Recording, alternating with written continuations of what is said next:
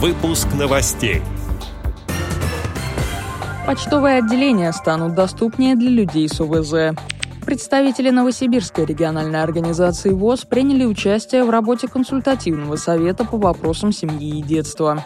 Далее об этом подробнее в студии Дарьи Ефремова. Здравствуйте. Здравствуйте.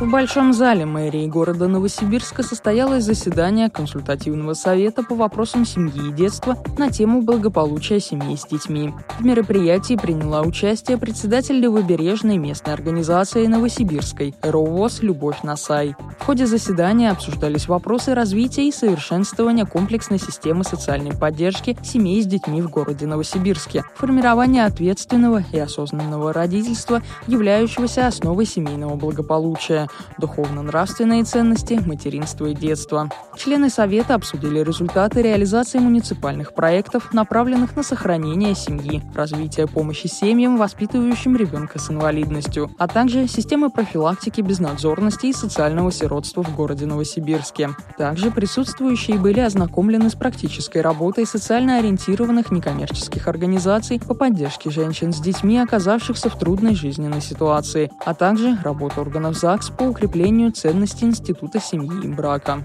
Вопросы и предложения участников заседания консультативного совета были оформлены в решение, в котором особое внимание уделено вопросу влияния семейных ценностей на процессы социализации детей в обществе. Как отметила Любовь Насай, выработка рекомендаций по координации деятельности объединений, организаций, заинтересованных ведомств и лиц на территории города Новосибирска по социально значимым вопросам в общественной жизни очень важна.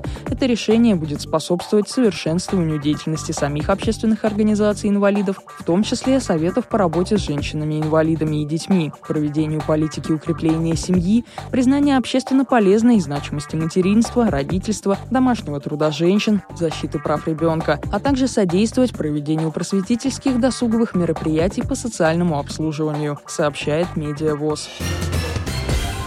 1 сентября текущего года начнет действовать приказ Минцифры России, касающийся обеспечения доступности для инвалидов отделений почтовой связи. Операторы будут обязаны сопровождать незрячих посетителей, в офисы можно будет заходить с собаками-поводырями. Отделения будут оснащены соответствующим оборудованием и носителями информации. Прием и доставка корреспонденции посылок почтовых переводов будет осуществляться по месту жительства инвалида. Эти требования будут применяться к тем отделениям связи, которые только вводятся в эксплуатацию или прошли реконструкцию, сообщает портал InvoNews. Отдел новостей «Радио ВОЗ» приглашает к сотрудничеству региональной организации. Наш адрес – новости собака – радиовоз.ру. Всего доброго и до встречи.